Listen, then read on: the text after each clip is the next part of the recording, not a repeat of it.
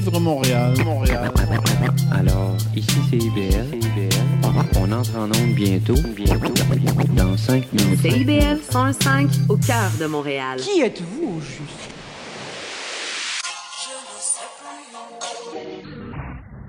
À part la chanson, vous faites quoi dans la vie? On dit que vous êtes un brassin sans jupon. Relaxer. On aimerait tellement ça relaxer. Lieu de m'appeler artiste ou poète, je voudrais m'appeler Denise Boucher, petite entreprise.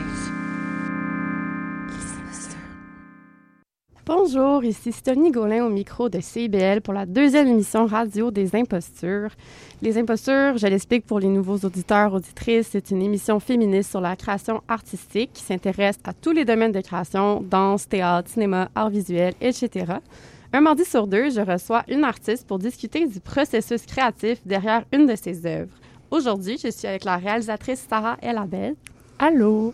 Sarah, tu as gradué de l'École des médias de l'UQAM en 2018, où ton court-métrage de fin d'études a gagné le prix de la meilleure fiction.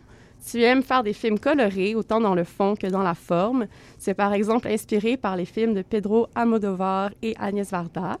Tu t'intéresses à la fiction autant qu'au documentaire et à comment les deux se nourrissent. Ton premier film tourné hors de ton parcours scolaire, Il n'y a pas d'heure pour les femmes, a été sélectionné dans de nombreux festivals au Québec, au Canada et à l'international. Il a entre autres joué au Festival international du court-métrage de Clermont-Ferrand en février 2021 et t'a valu le prix de la relève Radio-Canada au RIDM en 2020. Plus récemment, le film a été diffusé sur la plateforme du New Yorker et au Festival de films en ligne Pleins écrans.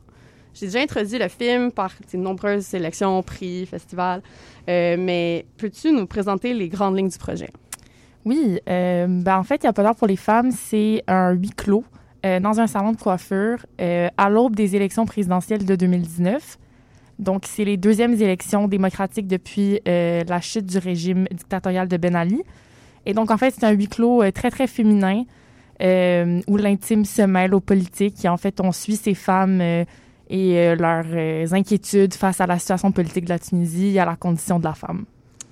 On va développer plus en profondeur là-dessus après euh, la- ton premier choix musical. Donc, le concept, c'est que je donne carte blanche pour les trois chansons qui vont jouer dans l'émission. Tu m'as dit que les trois étaient reliées au film, donc je te laisse présenter la première. Oui, ben en fait, euh, toutes les chansons, c'est des chansons qu'on a écoutées pendant le tournage, puis qui nous, nous inspiraient. Donc, la première, c'est Sidibou. Euh, Sidibou, c'est un quartier en Tunisie. C'est le quartier où ma famille maternelle a grandi. Euh, et voilà, donc c'est une chanson sur, euh, sur ce beau quartier.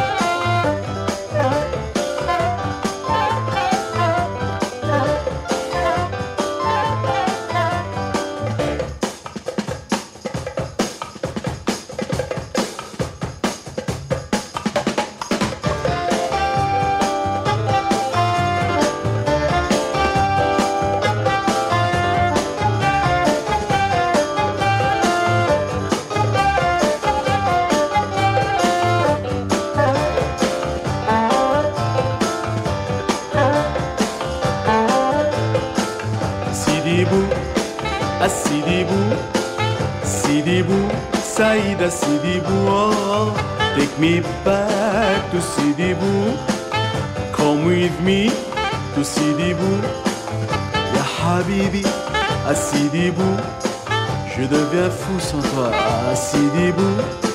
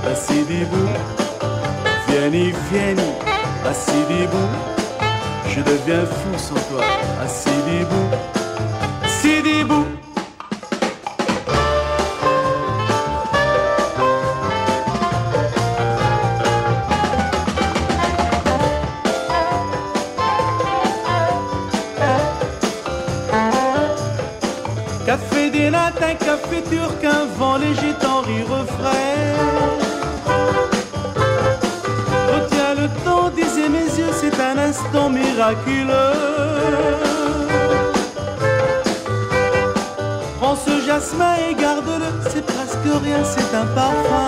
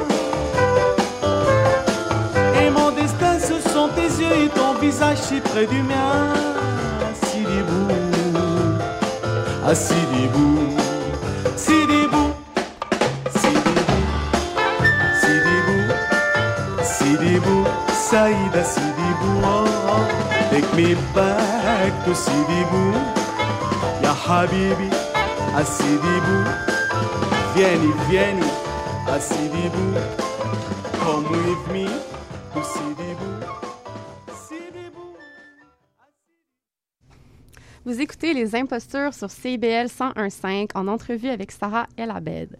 Euh, on t'en a un peu parlé euh, dans ton introduction euh, du contexte politique en Tunisie, mais d'entrée de jeu dans le, dans le court-métrage, on entend un extrait radiophonique qui dit que la Tunisie est présentée comme le seul survivant des révolutions des printemps arabes de 2011.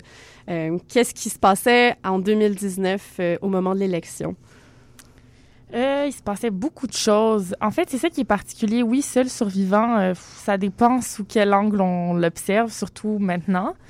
Euh, en 2019, les gens étaient, je pense, très fatigués. Ils sont encore un peu fatigués. Je pense qu'ils s'imaginaient un peu... je pense qu'ils se sont dit, dix ans après la Révolution, on était censé arriver à quelque chose de, de concret. On était, arrivé à, on était censé arriver à des à un- une nouvelle Tunisie, à quelque chose qui fonctionne un peu mieux. Puis finalement, ben, c'est pas exactement ça qui est arrivé. Donc, je pense qu'il y avait beaucoup de fatigue. C'est justement, ça c'est, euh, on a pu l'observer euh, avec le, taux de vote. Donc, euh, il n'y a pas beaucoup de gens qui ont voté dans la population, surtout les jeunes. Les jeunes n'ont pas beaucoup voté. Puis je pense que c'est ça, c'est juste comme une genre de fatigue, de, se dire qu'on s'est battu, qu'on s'est rendu aussi loin, puis que finalement, on n'a pas nécessairement récolté les fruits de, cette révolution. Hmm. Je pense que c'est abordé dans le film. À un certain moment, il y a une des femmes qui dit justement les jeunes n'ont pas voté, c'est un peu entre guillemets leur faute. Il y a aussi un ancrage historique au début du film euh, sur le droit des femmes, une loi qui était votée en 1956 qui distinguerait la Tunisie euh, des autres pays du monde arabe par rapport euh, aux droits des femmes. Puis on entend aussi une des, femmes dire euh, dans le film que c'est depuis 2011 seulement qu'elles se sont mises à parler. Peux-tu en dire un peu plus sur, sur ce sujet-là? Oui. Euh, en fait, c'est ça. La Tunisie, euh, sous le régime de Bourguiba, donc était techniquement notre premier président, parce qu'avant ça, on a été sous protectorat français, puis sous les Beys, qui était une forme de monarchie. Euh, fait qu'en fait, sous, ben, euh, sous Bourguiba, il y a eu beaucoup de, lois qui ont donc aidé le, statut de la femme.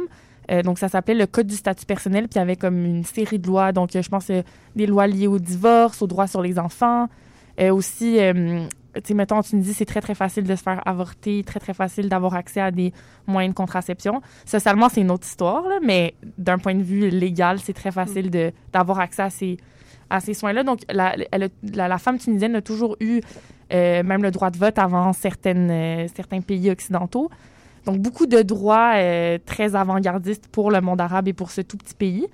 Bon, évidemment, il y a quand même des lacunes. Puis aussi, ce qui est très contradictoire, c'est que d'un côté, légalement, c'est des droits qui existent. Après, est-ce qu'on les applique réellement selon la famille dont, de laquelle on provient, selon notre rapport à la religion? Donc, c'est un peu, un peu particulier, par moments un peu hypocrite. Puis pour ce qui est de 2011, ils disent que c'est là qu'ils se sont mis à parler. Ben, c'est que pendant vraiment, sous le régime de Ben Ali, on pouvait pas parler de politique. Euh, on n'avait pas le droit d'en parler, donc c'était, très très corrompu, puis il fallait vraiment pas, euh, fallait pas être contre le système en place. Donc, les gens ne pouvaient pas parler. Puis, à partir du moment qu'il y a eu la révolution, ben, les langues se sont déliées. Puis, les gens se sont mis à parler de ça, puis à ne parler que de politique. Donc, c'est drôle, c'est maintenant, quand tu es en Tunisie, c'est surtout une certaine génération. Les jeunes sont vraiment moins euh, politisés. Ben, ils sont politisés, mais je veux dire, ils en parlent vraiment moins. Mais, mettons, la génération de ma mère ou de mes grands-parents euh, ne parlent que de politique. Mangent de la politique, boivent de la politique. C'est vraiment juste ça, parce que pendant tellement longtemps, ben, ils ne pouvaient pas le faire. Donc, euh, voilà. Donc, toi, tu as grandi en Tunisie, euh, puis tu es venu au Québec à, vers l'âge de 9 ans, si je me trompe. Exactement. Puis est-ce que euh, c'était dans ta tête un, un, de tes films que tu voulais faire? C'était vraiment. Là, c'est ton premier film hors euh, programme, hors universitaire. Est-ce que tu, tu, savais que tu voulais le tourner en Tunisie à la base ou comment est venu ce, ce besoin d'aller de retourner dans ton, dans ton pays natal pour tourner un film? Euh, ma grosse inspiration dans la vie, c'est ma famille. Euh, avant même de savoir que je voulais faire du cinéma, je savais que, en tout cas, j'ai été intéressée par le domaine artistique depuis vraiment longtemps. Je savais pas comment matérialiser ces histoires-là, mais je savais que j'avais envie de raconter ces gens-là, de raconter ces femmes-là. Donc, c'est sûr que même dans les films que j'ai fait à l'UQAM, mettons au bac, ou les idées que j'avais eues dans le temps, il y avait toujours une grande inspiration euh, qui venait de là, mais tu sais, évidemment, c'est un peu plus difficile de trouver des acteurs ou tu sais, difficile d'écrire un scénario. Il y avait comme plein de, de, de, de contraintes, mettons, plus techniques, mm -hmm. mais ils ont toujours été l'inspiration, puis je me suis jamais imaginé faire un cinéma duquel, la, dans lequel il n'y avait pas la Tunisie, pas nécessairement comme personnage principal, mais du moins qu'on qu l'effleure, qu'on la voit. Euh, puis pour ce qui est de Il a pas d'heure pour les femmes, c'était un petit peu un mélange d'affaires. C'est que ça faisait vraiment longtemps que je voulais faire un film sur ces femmes-là. Euh, puis sur un salon de coiffure. J'ai comme une obsession avec les salons de coiffure. Euh, vraiment ob obsessi obsessive sur les salons de coiffure. Puis j'avais toujours une scène de salon de coiffure, puis je savais pas où la mettre. Puis j'essayais de la mettre à chaque fois dans une histoire, puis ça marchait pas. Puis à un moment donné, j'étais comme, mais je pense que je vais juste faire un film sur un salon. Puis au début, c'était plus aller filmer dans un salon de coiffure avant les préparatifs d'un mariage, vu que les mariages en Tunisie, c'est comme un gros, gros deal. C'était un peu pour observer les dynamiques euh, entre les femmes, le rapport à la beauté, le rapport au féminisme, mais c'est ça à travers ce salon-là. Fait que c'était politique, mais moins, moins politique, politique, mm -hmm. à proprement parler. Puis là, ensuite, je me suis mis à beaucoup m'intéresser à la politique et à l'histoire de la Tunisie, donc suite à la Révolution. Puis j'ai réalisé qu'il y avait beaucoup de choses intéressantes dans cette histoire-là, puis que finalement, tout, ce qui était très intéressant avait finalement un lien avec les femmes. Donc l'idée, ça c'est comme... C'est en parlant avec des gens de ces deux idées-là complètement distinctes, de ces, envies-là que j'avais, que finalement, j'en suis venue à la conclusion que ce n'était qu'un film. Voilà. C'est aussi intéressant parce que le lieu, le lieu que, qu'est le salon de coiffure, qui est ton personnage principal en -hmm. quelque sorte dans ton film, c'est aussi un lieu qui est historiquement un lieu où les femmes pouvaient parler ensemble, qui est ce que les femmes ont moins que les hommes, là, dans, on le sait. Là. Fait que ça aussi, ça, ça, de transposer la parole sur la politique dans ce lieu-là, je trouve que c'est très significatif. Euh, comment s'est passée euh, ta relation avec ta boîte de production? Tu as, été produit par euh, Club Vidéo. Peux-tu nous élaborer sur cette collaboration-là? C'est une très bonne histoire. en fait, quand j'ai gradué du bac en cinéma, j'étais vraiment perdue, puis je savais plus si ça me tentait de faire de la réal. J'étais un peu désillusionnée du milieu du cinéma, parce que j'avais fait comme plein de plateaux qui qui s'étaient pas très bien passés, pas en tant que réalisatrice, mais en tout cas, j'étais comme j'étais vraiment à bout. puis je me suis rendu compte aussi que tu avais beau avoir des idées, puis beaucoup de détermination, puis beaucoup de motivation, on allait souvent te fermer la porte euh, au nez parce que parce que t'as pas déjà un nom, parce que, mettons, les histoires que tu veux raconter sont peut-être pas, euh, je sais pas, t'as pas... Bref, y il y avait comme toute une espèce de, de hiérarchie, puis de... de... Je, me, je me suis pas sentie bien. J'ai comme eu de la difficulté à trouver comme un producteur ou une productrice. Je suis allée sur des rencontres avec plein de personnes différentes, puis ça fonctionnait juste pas. Euh, puis j'avais cette idée-là, euh, puis j'étais sur le point de comme quitter le, le, le milieu. C'était vraiment, j'étais à ça. J'avais appliqué pour une job là, comme adjointe administrative dans une boîte de com. C'était vraiment comme je quittais. Là. Mm. Puis je fais un plateau par hasard. C'est comme la costumière euh, a eu un problème de dernière minute. Fait que 24 heures plus tard, je me retrouve sur un plateau pour une publicité de cigarettes. Contre la cigarette, évidemment, pas de cigarettes. Et donc, il y a Isabelle Grignon-Franc, qui est maintenant ma productrice et très grande amie, qui est là, qui agit comme euh, directrice de production, je pense. Puis on fait juste se jaser. Puis on s'était déjà fait dire que on devrait se rencontrer, mais ça s'était jamais vraiment fait. Puis je lui parle un peu de mes idées, puis je la trouve vraiment cool, puis je trouve que les comme on, se bande des idées, puis elle, elle aime l'idée de mon documentaire, elle aime je sais pas, ça, ça se passe bien. Puis il faut savoir qu'à ce moment-là, elle est journaliste, elle travaille pour la presse, puis elle est directrice de production pour arrondir les fins de mois. Donc on n'est vraiment pas sur quelqu'un qui était qui avait une volonté de faire de la production. Euh, puis j'étais comme rendu là, je veux faire ce film-là. C'est un peu comme mon dernier, ma dernière tentative avant de comme de lâcher ce milieu-là. Il y a personne qui me fait confiance, puis apparemment ça va pas se faire. Fait que rendu là, je peux vraiment prendre n'importe qui comme producteur si je m'entends bien avec la personne. Euh, puis ça a été un peu ça. On a juste, on a vraiment, on a cliqué vraiment rapidement, on a travaillé vraiment fort. Euh, je pense qu'elle aussi, elle voulait sortir du milieu journalistique. Puis euh, ça c'est comme on c'était on- c'était juste un bon moment pour les deux. Puis on a déposé le projet, puis on l'a eu, puis on l'a fait. Puis depuis c'est comme une, c'est mon binôme. Wow. Puis C'était un dépôt à la SEDEC, c'est ça Ouais. que vous avez. C'était ton premier dépôt à la SEDEC. Premier dépôt à la SEDEC. Yes. Ouais. Puis toute la, la phase de recherche, j'imagine que bon, il y a une partie qui était déjà que tu étais tellement au courant du contexte, c'est ta famille qui c'est aussi ta grand-mère qu'on retrouve dans le film, c'est les femmes avec lesquelles tu as grandi, que tu as vu euh, quand toute ta vie, mais quand même comment ça s'est fait toute la pré-prod, euh, tout le travail de terrain euh, au préalable? Ouais, euh, ben, étant donné que j'ai un sens de l'exagération surdéveloppé puis que j'ai une tendance à imager vraiment la vie, euh, je m'inquiétais moi-même de peut-être euh, avoir vu quelque chose dans ce lieu-là et dans ces femmes-là qui existait peut-être pas. Euh, fait que j'étais, fait que par précaution, euh, avant de déposer, je suis partie un mois en Tunisie. Euh, donc j'allais au salon nuit, ben, pas, pas nuit et jour, là, mais comme tous les jours. Euh, puis je suis comme devenue très amie avec même des clientes que je connaissais pas parce que même si c'est un, un salon que je côtoyais, je connaissais pas nécessairement tout le monde. Puis je suis devenue proche avec plusieurs des femmes. J'ai eu plein de discussions avec elles. Puis ça a comme un peu concrétisé que l'idée que j'avais, elle, elle se pouvait. Euh, bon, l'avantage avec un projet comme ça, c'est que vu que c'est un huis clos, tu es dans le même endroit puis c'est les mêmes personnes, ça devient un peu facile de prédire ce qui va se passer. Tu t'as pas de mauvaise surprise. Euh, donc, au bout d'un moment, tu commences à connaître la dynamique, la mécanique, quand est-ce qu'elles arrivent, euh, qui est ami avec qui, qui s'entend pas avec qui, de quoi on va parler. Selon les nouvelles qui sont sorties, c'est sûr que s'il y a un débat le vendredi, ben, le lundi, on va parler juste de ça.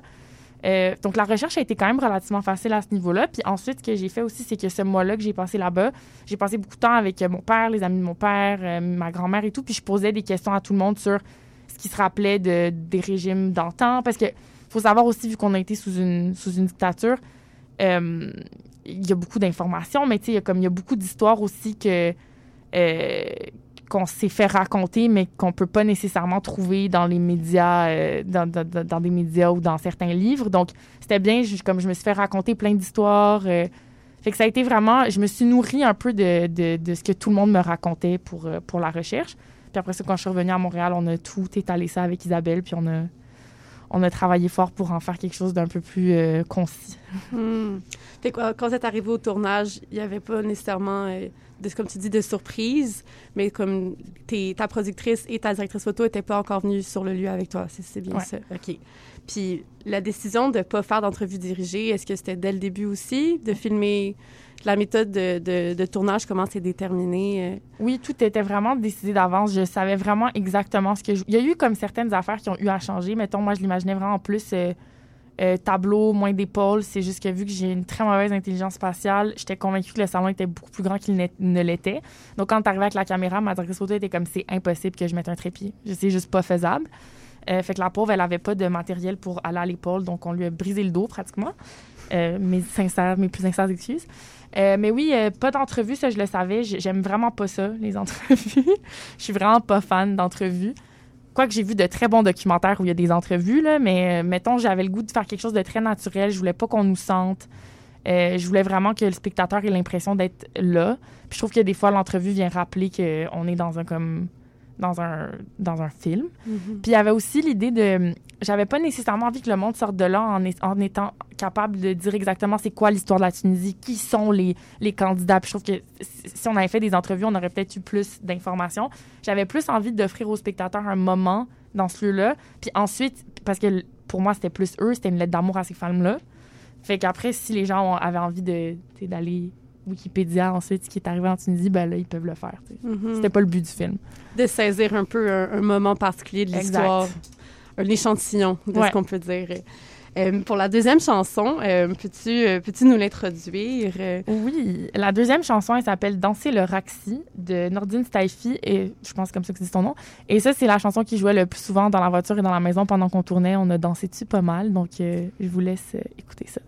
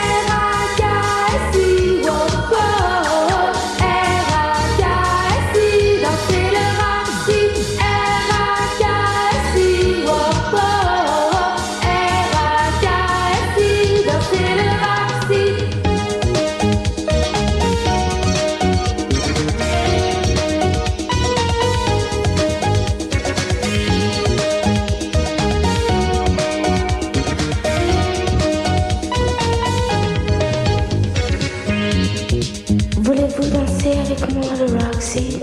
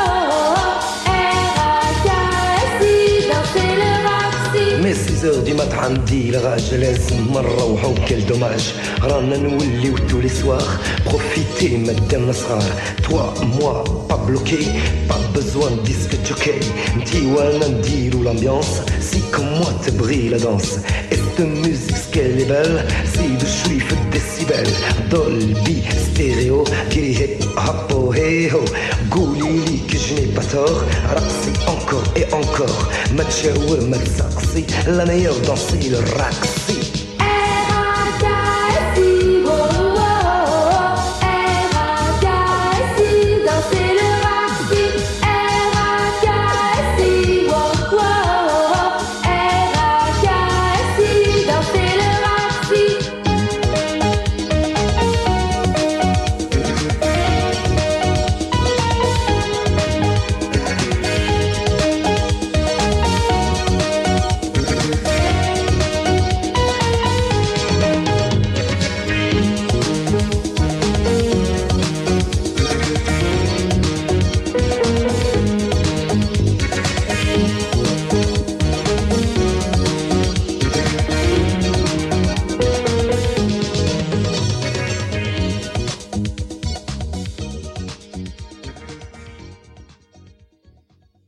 maintenant le temps de prendre votre rendez-vous pour votre dose de rappel contre la COVID-19. Allez sur québec.ca baroblique vaccin COVID pour suivre la séquence de vaccination prévue dans votre région et prendre votre rendez-vous en ligne. Pour bien vous protéger contre la COVID-19 et ses variants, vous devez recevoir la dose de rappel et continuer de respecter la distanciation, de porter le masque et de laver vos mains. La dose de rappel, un moyen de nous protéger plus longtemps. Un message du gouvernement du Québec. Ah, la bouffe! Sophie Ginou et Gilles Dameneux mettent la table pour vous servir tout ce qui se passe dans l'industrie. Au menu, les chefs, les artisans, les producteurs, les initiatives alimentaires, tous les développements autour du mouvement vegan, les solutions au gaspillage, découverte des produits locaux, les tendances et les événements à venir. Plaisir gourmand, les mardis 18h, rediffusion les mercredis midi. CIBL, au cœur de la bouffe.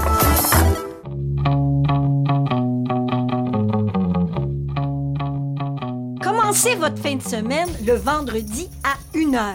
Avec un duo mère-fils pour des échanges intergénérationnels, on va parler de musique, Beaucoup de musique. de culture, de société, à travers plusieurs chroniques, des invités et des surprises. Nous sommes Alexis Curodo-Coder Et Louise Curodo, pour l'émission Trait d'Union. Oh yeah, Miss Lady Rain. John D. On vous attend tous les vendredis De midi à une heure pendant votre lunch. sur les ondes du 101.5 FM CBL. À qu'en penses-tu? Suivez-nous sur Instagram et Facebook. Oh yeah! Oh yeah! Le cowboy urbain. à cheval de ma corde. Tous les jeudis de guitare, 16 à 18 heures. Les heures de pointe, tu trouves ça normal? Mon nom est Jason Dupuis, je suis un obsédé de musique country. Je vous propose des entrevues, des performances et des grands classiques. La lune est belle ce soir. Tous les jeudis de 16 à 18 heures, rediffusion mercredi 14 heures à CIBL. CIBL 105 Montréal. Vous écoutez Les Impostures sur les ondes de CIBL, cette semaine en entrevue avec la réalisatrice Sarah El Abed pour parler de son court-métrage documentaire Il n'y a pas d'heure pour les femmes. Avant la pause, on a parlé euh, de- du tournage, on a commencé à aborder ce, sujet-là, Euh, mais j'avais une autre question concernant le, le rapport qu'avaient les femmes dans le salon avec la caméra. Comment, euh, comment ça s'est passé, la, la présence d'une équipe de tournage dans le salon? C'est le truc qui nous inquiétait le plus. Puis étonnamment, il n'y a pas vraiment eu de problème. Euh, je pense qu'il y a deux affaires. Sais, premièrement, ce qu'on a fait, c'est que les deux premiers jours, on savait que c'était des journées où est-ce qu'on tournerait pas nécessairement. Fait que c'était plus passer la journée là-bas avec la caméra puis la perche pour les habitués. L'avantage donc qu'on avait, c'est que vu que les clientes sont relativement les mêmes, au bout du troisième, quatrième jour avec la caméra puis la perche, elles se sont mis à... Elles ont pris l'habitude de nous avoir, donc elles ont même... Il y a même des fois où est-ce qu'elles nous oubliaient, c'était vraiment drôle. Des fois, une cliente qui rentrait, qui racontait une histoire, puis à un moment donné, elle se tournait puis elle disait « Ah, vous êtes là ». Tu c'était comme... Ils nous ont complètement oubliés. Euh, puis je pense aussi c'est des femmes qui naturellement aiment vraiment se mettre en scène. Moi, je trouve qu'elles ont un côté très euh, théâtral. C'est des actrices pour moi, mais pas dans le sens que elles inventent un personnage ou quoi que ce soit, mais elles ont un côté très, euh, très mis en scène. Donc, je pense qu'il y avait une il y en a quelques-unes, tu sentais qu'elles aimaient vraiment ça, avoir la caméra sur elles, puis vraiment raconter ce qu'elles avaient à raconter. Donc non, ça n'a pas été trop, euh, trop difficile de les habituer. Tu sais, mettons, on a eu deux personnes seulement qui ont refusé d'être filmées. Puis les deux, c'était même pas des questions de... C'était comme, ah, mettons, quelqu'un qui, se trouve pas belle à la caméra, puis elle avait juste pas envie. Puis une autre, je me rappelle plus, mais c'était comme même pas... Il était même pas dérangé par notre présence ou quoi que ce soit, mais c'était... On a vraiment... La plupart des gens étaient très confortables avec, euh, avec nous.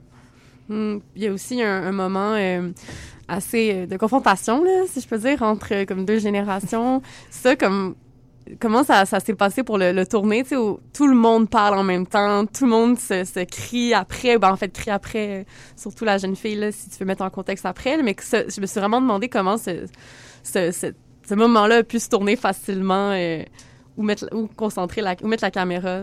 Alors, autant ce moment-là dans le film, c'est le climax, autant pour le tournage aussi, ça a été le climax. Cette journée-là, je pense, c'était vraiment une drôle de journée parce que on s'attendait à rien. Tu sais, comme il y a des journées où est-ce... Oups, excusez-moi. il y a des journées où est-ce qu'on arrive, puis euh, on arrivait, puis il y avait beaucoup de monde, puis on sentait que ça allait être une journée, mettons, frénétique et tout ça.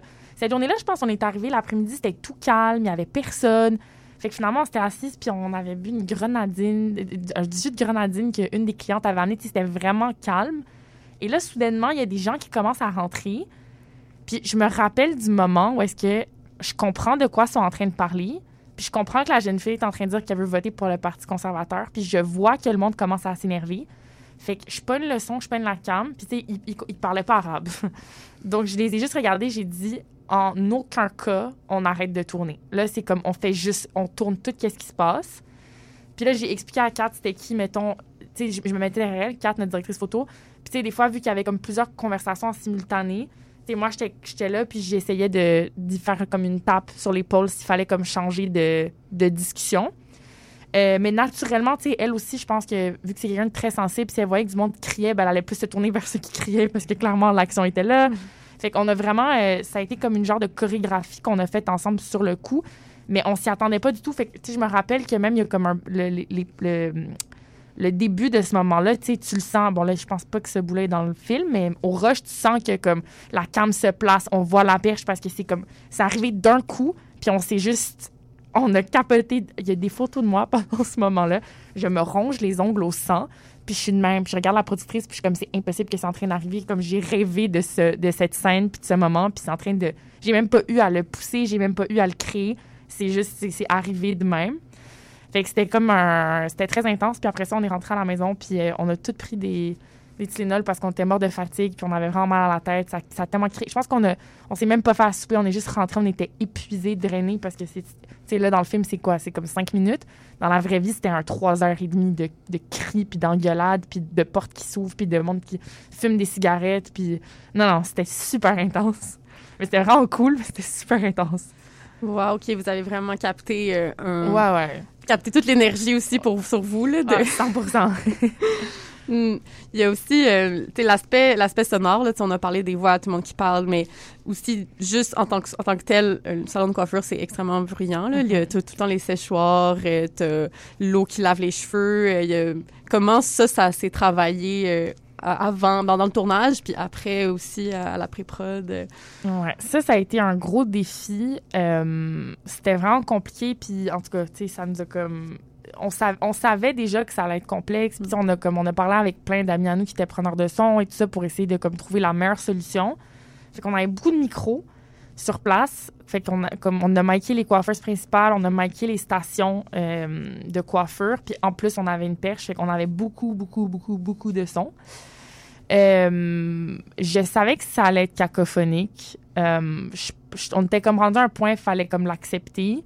Puis tu sais, des fois, on essayait, tu sais, moi je disais, mettons, à, Saïda, comme à celle avec qui j'étais proche, tu sais, si, mettons, à un moment donné, tu sens que tu veux parler quelque chose d'intéressant, tu sais, pas obligé à ce moment-là de comme shooter le séchoir.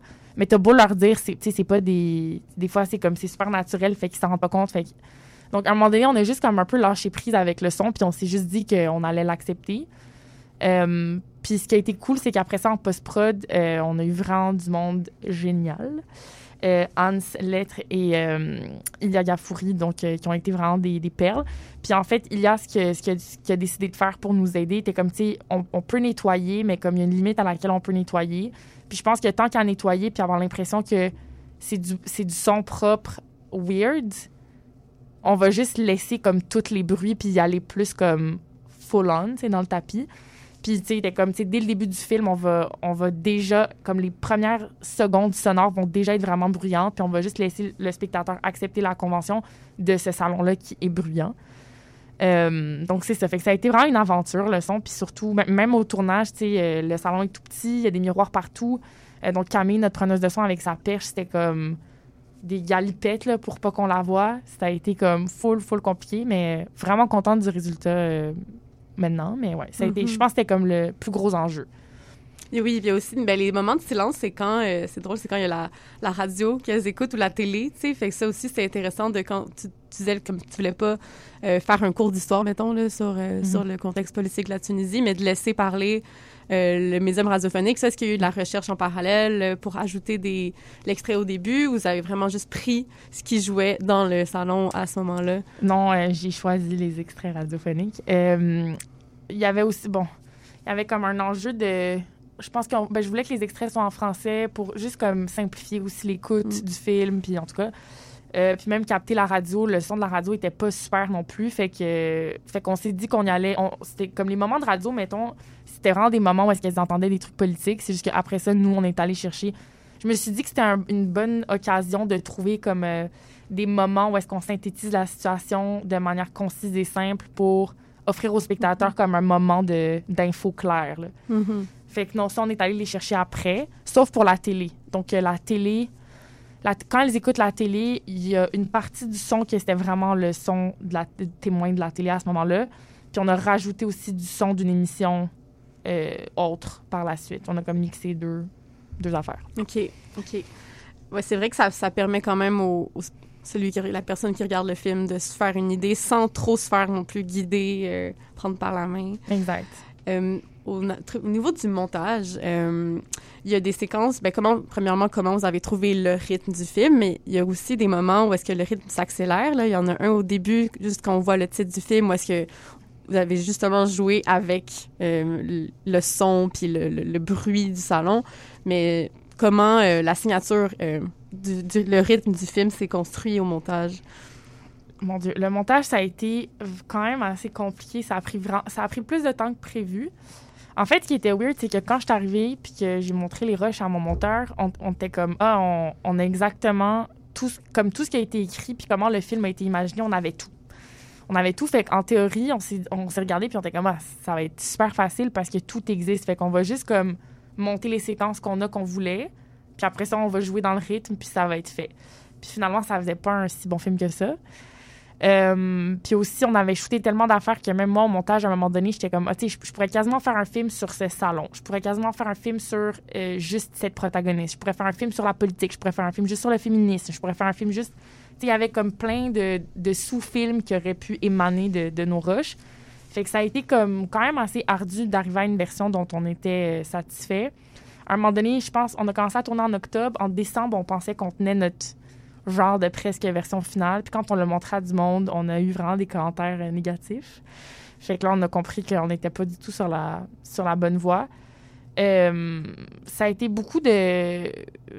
Mon monteur et moi, ben, Jordan Chouanière, qui est aussi un très, très grand ami, euh, ça a été beaucoup de communication, de rechecker les rushs tout le temps, d'essayer de, de repenser au film. Des fois, on arrêtait pendant un bout, on revenait. Tu on a juste, on a vraiment essayé d'avoir du fun. Puis je pense qu'il y a même des moments que, tu mettons les deux moments un peu euh, expérimentaux, là, comme l'espèce de montage un peu spécial. Ça, dans le fond, sais, moi, je savais que je voulais une scène d'intro euh, comme dans les films des années 60. Là. Fait que, puis je savais, comme il y avait une chanson qui m'habitait depuis vraiment longtemps pour le film, mais que je savais qu'il serait pas dans le film, mais en tout cas, pour moi, était l'essence du film. Puis on l'a juste mis, puis on a juste foutu plein de séquences de manière comme un peu random sur, la, sur, la, sur le montage. Puis on a, il a fait des coupes un peu n'importe où, puis ça a juste créé de quoi. Puis ça nous a comme un peu lancé. Fait que ces deux séquences-là ont été un peu inventées au début de manière un peu. Euh, c'était des erreurs. Tu sais, celle de la fin, c'était comme plein d'erreurs. Puis moi, j'étais comme, C'était comme, c'était comme tous les petits bouts qui avaient coupé qui marchaient pas parce que la caméra bougeait ou montait. Puis à un moment donné, on s'est regardé puis on était comme, hey, ça donne un effet de comme fin de bobine de pellicule. Fait que pourquoi on va pas chercher tous les moments de caméra de même puis on n'essaye pas de faire quelque chose avec? C'était un peu vraiment, du- on a joué. On a beaucoup joué. Mais ça vient aussi justement briser le rythme, dynamiser la chose. Puis euh, je voulais aussi avoir euh, une question sur, euh, excuse-moi, quand, mettons, lorsque tu dis que tu aviez déjà votre script un peu là, d'avance, là, euh, comme c'est quand vous avez suivi ce script-là que ça a moins bien fonctionné, puis c'est après quand vous avez trouvé votre propre votre propre voix, si je me trompe, genre? Euh, dans le fond, est-ce que ma question, ce serait plus, est-ce que quand on se fait du documentaire, ça, c'est une bonne chose d'avoir comme un plan d'avance de ce que tu veux donner au montage? Euh, oui, parce que finalement, en fait, on a, la structure est restée celle qui avait été écrite. C'est que je pense que le problème venait plus de. Je pense qu'on voulait comme trop en mettre. Fait que Mhm. c'était comme. On, finalement, tu sais, euh, les versions n'ont pas tant différé les unes des autres, mais ça a été de resserrer ou de choisir des. Tu sais, des fois, de laisser tomber des moments que nous, on trouvait drôles ou que nous, on trouvait beaux, mais qui finalement apportaient absolument rien au film. Moi, je suis quand même de. Je sais qu'il y a des gens qui sont très. euh, quand on fait du docu, c'est mieux de pas être préparé puis d'y aller un peu avec le moment. Je suis d'accord dans le sens où je pense que la réalité est toujours plus intéressante que, que ce qu'on peut écrire. Puis il va émaner des choses du réel qui vont être vraiment, comme que tu peux pas prédire puis qui vont faire de quoi vraiment cool. Par contre, dans le contexte dans lequel nous on était, j'avais ce luxe-là de pouvoir prédire. Puis le fait de pouvoir, d'avoir prédit puis d'avoir écrit quelque chose, on était tellement préparé que finalement, euh, ça te permet d'être. Des fois, à force d'être plus préparé, t'es comme plus libre. Parce que tu sais tellement où est-ce que tu t'en vas que ça te permet d'être un peu comme, hey, tu sais quoi, aujourd'hui, genre, euh, on s'en fout des conversations politiques, on va juste comme filmer plein de cheveux. Mais on pouvait le faire parce qu'on savait à peu près combien on voulait être politique dans le film, on suivait notre espèce de petit tableau, tu sais. Ça, te permet finalement un peu plus de liberté quand tu, tu es comme plus structuré, c'est mon avis. Mais euh, après, je sais que c'est pas tout le monde qui serait d'accord avec moi. Puis, tu je- pense que tu peux aussi faire du très bon documentaire sans avoir de structure nécessairement. C'est juste que nous, ça nous a beaucoup aidé, mettons. Mhm.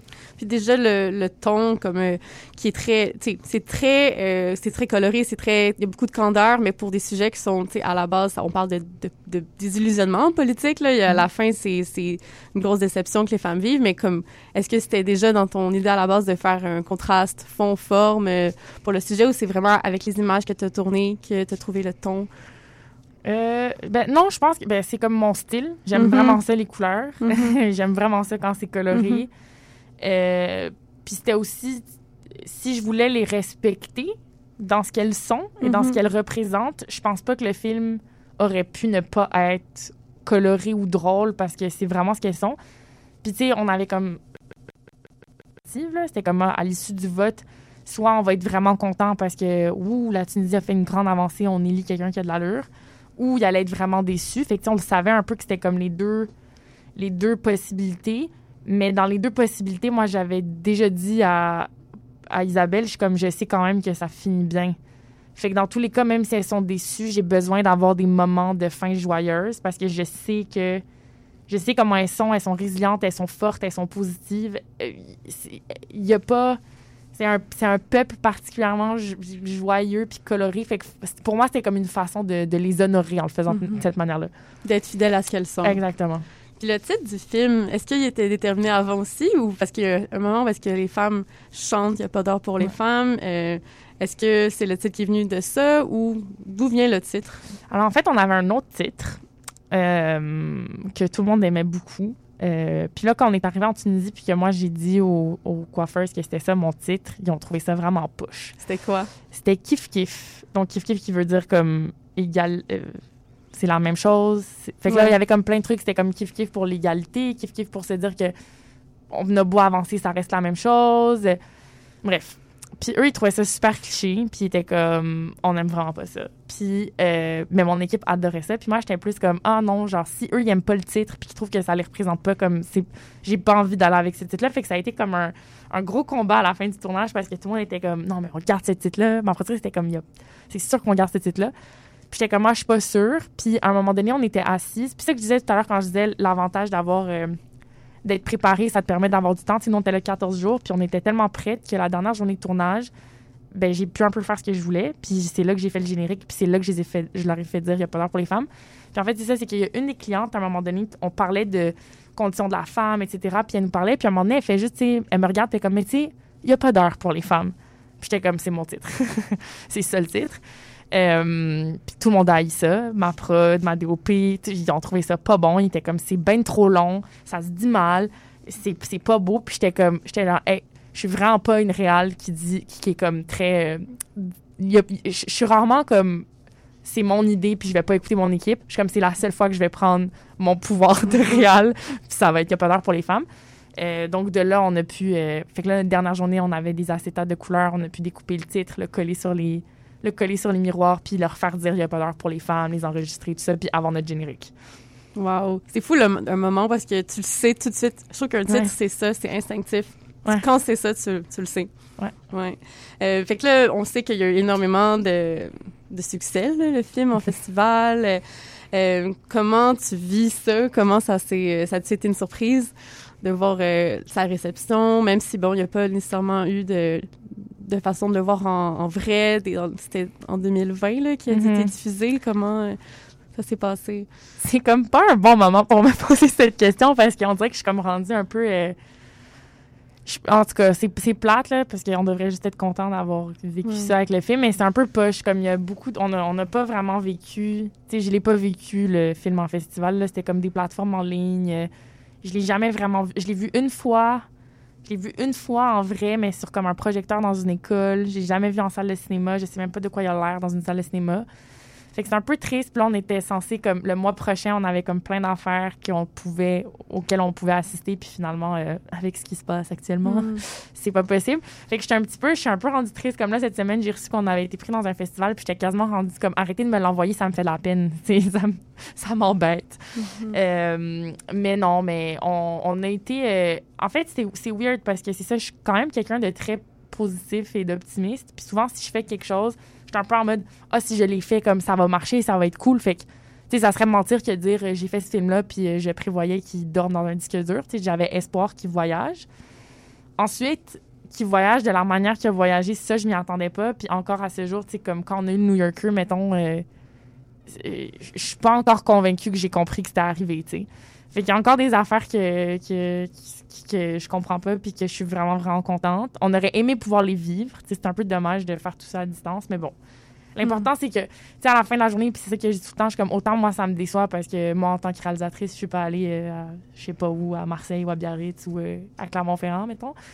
Autant, je sais que le film a peut-être a pu être vu euh, de manière plus. euh, J'ai l'impression que mon film, cette année, à cause de la pandémie, a comme intéressé même les non-cinéphiles.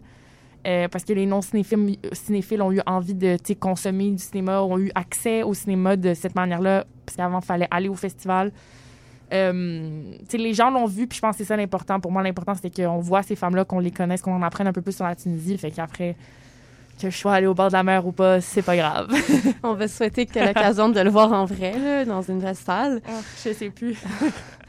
Euh, J'ai ma question, euh, ben, ma question que je pose à chaque, à chaque émission. Là, Ton- tu l'as un peu abordé là, au moment où est-ce que tu pensais peut-être quitter, euh, quitter le cinéma. Puis, mais comment est-ce que tu est-ce que tu as déjà ressenti le syndrome, le, le sentiment d'imposture ou est-ce, si oui, comment tu comment tu le vis, comment Je pense que si l'imposture était un, trait de caractère et pas juste comme un sentiment, je serais, je serais l'imposture, j'aurais l'imposture. Euh, oui, c'est un sentiment que je ressens vraiment souvent. Euh, surtout, c'est ça qui est drôle parce que là, mon premier film, que les, parce que les autres films, les gens ne les ont pas nécessairement vus, c'est le premier film qui a été vu. C'est un documentaire politique, féministe. euh, Puis mettons que, je sais pas comment dire, je suis comme quelqu'un qui est issu de la comédie. euh, comme des fois, tu sais, j'avais l'impression, même quand on pose des questions, des fois par rapport au film, de pas d'être euh, pas- niaiseuse, là, mais dans le sens que je m'imaginais pas que mon premier film serait politique, tu sais. Puis des fois, je, je vais me retrouver dans des contextes ou même dans des festivals, dans des projections où c'est comme d'autres films politiques, puis où on, traite de sujets importants. Puis je sais que je traite de sujets importants dans ce film-là, mais je sais pas comment dire. Mon approche pour le faire était tellement pas. euh, j'ai de la difficulté à l'expliquer, là, mais Ouais, des fois, je me sens un peu imposteur, dans, surtout à, cause ou grâce à ce film-là, parce que dans ma tête, je fais plus des niaiseries colorées, des personnages un peu fous, puis, puis c'est, elles sont ça aussi pour moi. Fait que c'est pour ça que j'ai fait ce film-là. Mais, euh, ouais, je sais pas trop comment le, décrire. Fait que oui, mais euh, oui, je me sens imposteur souvent. euh. puis j'ai aussi eu, en plus, dans la dernière année et demie, depuis que le film, justement, est sorti, tu ça m'a permis d'avoir des, des opportunités. Puis j'ai souvent entendu la phrase Ah, mais tu sais, c'est cool parce que tu c'est- bon ce que tu fais. Puis en plus, tu t'es une femme, puis t'es issue de la diversité. Fait qu'en ce moment, c'est de ça qu'on a de besoin. Fait que tu sais, des fois, t'es comme Ah, est-ce que je suis en train de me faire offrir des affaires parce que je suis comme une femme issue de la diversité? C'est full push. C'est vraiment Mm. pas nice. Fait que là, tu te dis Ah, ben, c'est peut-être pas si bon ce que je fais. Mais en fait, c'est que ça répond à quelque chose en ce moment, à une demande, à un besoin? Fait que ça, ça le. Tu sais, même quand on avait déposé à la SEDEC, je me rappelle, il y avait comme une, une gang de personnes que je connais qui avaient déposé en même temps que nous. Puis qui, techniquement, étaient censés avoir peut-être plus de chances de l'avoir pour X, Y, Z raison. Puis, tu sais, comme quand on l'a eu, je l'ai entendu, le, ben là, c'est sûr, c'était une équipe de filles. La réalisatrice est arabe. On est en pleine euh, vague MeToo. euh, on est en pleine euh, tentative de parité. Évidemment que vous alliez la voir, tu sais. Je suis Hmm. comme, ben, tu sais, je pense qu'on a aussi travaillé pendant comme des heures et des heures sur le dépôt, puis qu'on on a mis notre cœur là-dedans, mais c'est sûr que ça te fait sentir un peu imposteur des fois de dire, ah, ben, ça fonctionne-tu parce que ça répond à un besoin? Tu fon- tu, est-ce que tu, tu- les gens ont envie de travailler avec toi parce que tu, tu leur permets de cocher des cases puis d'être un petit peu moins euh, mauvais à la fin de l'année quand ils se regardent dans un miroir? Je sais pas. Mhm, que c'est pas dû à ton talent, mais Non. dû à ton identité. Ouais. Ouais. Non, c'est un, un gros débat, je pense, de Ouais. notre époque, là. Euh, Fait que ça fait sentir imposteur. Oui, c'est vrai. J'avais même- ouais, c'est un sujet qui avait, je pense, pas été relevé avant dans l'émission, mais Mm. c'est vraiment intéressant. Euh, Est-ce que tu veux introduire le troisième choix musical avant de, avant de l'écouter? Absolument. Donc, la dernière chanson devait se retrouver dans le film, il me semble. Je vous la voulais comme chanson finale dans mon film, mais finalement, c'est pas arrivé. Puis c'est la chanson Lele Topiki, euh, qui veut euh, dire Ne pleure pas. Et donc, c'est une chanson très joyeuse et positive. euh, et voilà. Donc, euh, je vous laisse la découvrir.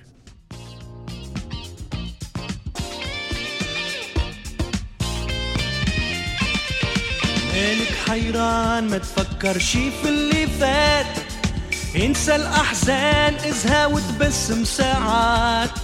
هكا الحياة ليعة ولذات احسب الأيام ضحكة مبكات شوف الجمال وردات وضحكة أطفال. حب ووصال ما تعكرش صفو البال انسى ماضيك واللي يذيك نشيك لا لا تبكي قدامك أيام جميلة خضرة وأزهار. غني وارقص هذا ربيعك حاكي الأطيار. وترنم بزها الأشعار وبدا المشوار. لا لا تبكي قدامك أيام جميلة خضرة وأزهار. غني وارقص هذا ربيعك حاكي الأطيار. وترنم بزها الأشعار ما المشوار.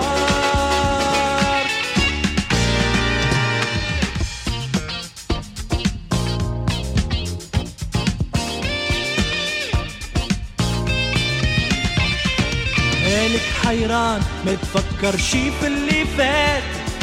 انسى الأحزان ازهى وتبسم ساعات. هكا الحياة اللي عولذات احسب الأيام. ضحكة مبكات شوف الجمال وردات وضحكة اطفال حب ووصال ما تعكرش صفو البال. انسى ماضيك واللي يذيك وابسط إيديك للفرحة مشيك. لا لا تبكي. قدامك أيام جميلة خضرة وأزهار. غني وارقص هذا ربيعك حاكي الاطيار وترنم بس هالأشعار وابدا المشوار لا لا تبكي قدامك أيام جميلة خضرة وأزهار. غني وارقص هذا ربيعك حاكي الأطيار. وترنم بس هالأشعار وابدا المشوار لا لا تبكي قدامك أيام جميلة خضرة وازهار غني وارقص هذا ربيع الحاكي الأبيار وترنم بزه الأشعار وابدأ المشوار Vous écoutez Les Impostures sur CBL 101.5 en entrevue avec Sarah El Abed. Euh, le segment, on va faire ça vite, le segment des recommandations culturelles. Euh, on va mettre les autres sur euh, Instagram euh, plus tard euh, dans la semaine, mais peux-tu nous dire celle que tu as choisie en premier? Oui, alors ma suggestion culturelle, c'est la série The Sex Lives of College Girls. Euh, à savoir qu'en ce moment, je suis vraiment pas capable de consommer quoi que ce soit qui n'est pas drôle ou léger, donc euh, voilà. Euh, c'est une émission que j'aurais aimé euh, consommer quand j'avais 18 ans, 19 ans. Ça m'aurait vraiment aidé. Euh, fait que c'est quatre euh, filles dans une université qui se retrouvent un peu par hasard dans le même euh, dorm. Ça a été écrit, euh, ça a été créé par Mindy Kaling, donc qui a écrit pour The Office, The Mindy Project. Donc c'est quatre filles complètement différentes qui vivent leur vie universitaire et donc leur sex life, mais pas juste. C'est cool parce que c'est très actuel, ça traite des enjeux de race, de sexualité. On parle aussi de, il y a un moment avec une histoire d'agression sexuelle, mais c'est très, très réaliste. Puis c'est- c'est vraiment intéressant, puis c'est vraiment, vraiment drôle, puis c'est full léger, light, light, light. là. C'est se diffuser sur Crave, si je me trompe? Crave, exactement. Puis c'est comme 10 épisodes de 20 minutes, je pense, ça se claque vraiment rapidement. Parfait, je prends en note. Euh, J'aurais aimé ça que tu aies le temps un peu d'introduire le, le projet sur lequel tu travailles en ce moment rapidement. Là, euh, Oui. Euh, je travaille sur deux projets en ce moment. Donc, le premier, c'est un documentaire qu'on tourne au Caire. euh, et dans le fond, c'est sur euh, la préservation puis l'archivage de musique.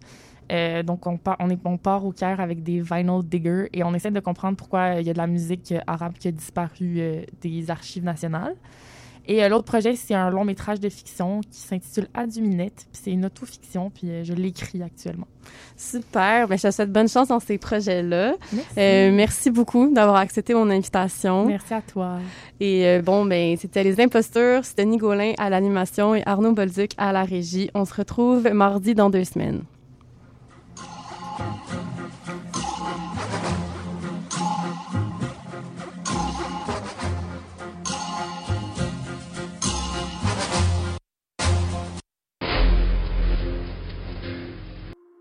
Face à l'anémie falciforme, qu'on appelle aussi la drépanocytose, la solution est dans notre sang.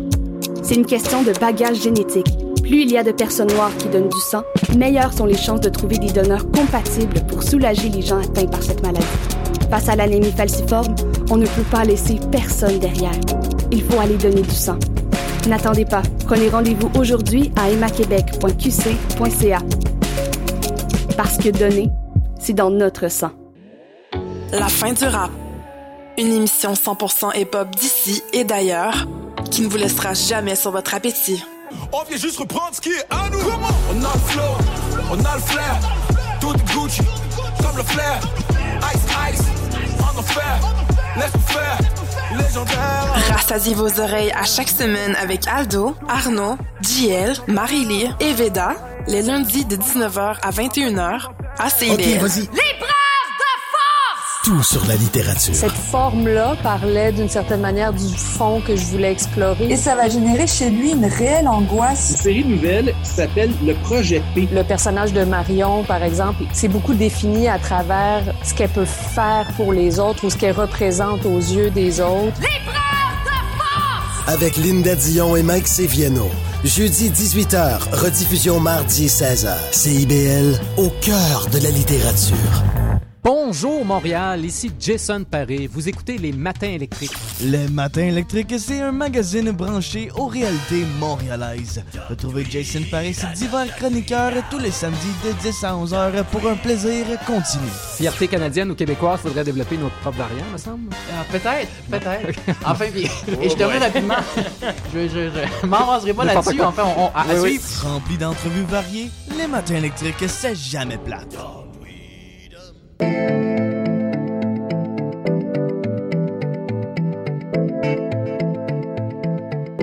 CIBL 105 Montréal.